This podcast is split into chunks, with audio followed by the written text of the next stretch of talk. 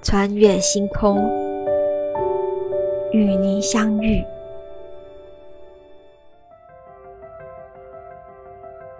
穿越星空，与您相遇。今天要跟大家分享的是，留一盏灯给您。远古的人类因发明火炬而走出洪荒，千年的暗室因点亮油灯而顿生光明。夜航的船只因灯塔照亮而认清方向，暗巷的行人因路灯照明而产生勇气。灯实在是太重要了，灯会让您想到什么呢？今天我们要从心灵及艺术两个层面来跟大家分享灯带给我们的重要性。过去有一位禅师。走在漆黑的路上，因为路面很黑，却看见一位瞎子打着灯笼。他便上前问：“你真的是个盲人吗？”那个人说：“是的，我从生下来就没有见过一丝光亮。对我来说，白天和黑夜是一样的。我甚至不知道灯光是什么样的。”禅师更迷惑了，问道：“既然这样，你为什么还要打灯笼呢？甚至都不知道灯笼是什么样？”盲人说：“我听别人说，每到晚上，人们都会变成和我一样的盲人。夜晚没有灯光，所以我就在晚上打着灯笼出来。”禅师非常震撼地感叹：“原来你所做的一切。”都是为了别人。盲人沉思了一会儿，回答说：“不是，我为的是自己。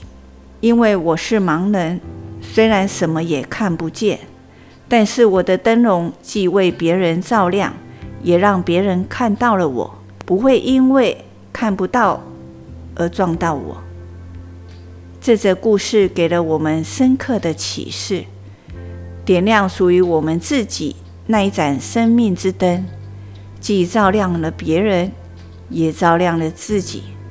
我们每个人都要心存善念，要有一颗善良正直的心灵，这样就是温暖了自己，也同时温暖了别人。尚未发明灯之前，烛台就是照亮的器具。时光回溯到唐朝。提到唐朝，您会联想到什么呢？唐太宗李世民，还是唐代高僧玄奘大师呢？然而，在佛光山佛陀纪念馆本馆常设展中的地宫还原馆，收藏了许多文物，其中包含了出自唐代时的三彩烛台。这件文物使用陶制品的多色釉。以黄、绿、白三色为主，故称为唐三彩。唐三彩在唐代盛世，充分反映出唐代陶瓷艺术的高度水准，对于后世陶器工艺贡献很大，也是唐代的艺术精华。这件唐代三彩烛台高三十八点五公分。烛台分成烛盏、烛柱、烛座三部分。烛台柱身细长，并用竹节纹装饰。烛台上托莲花台座，莲花台上再托烛盏。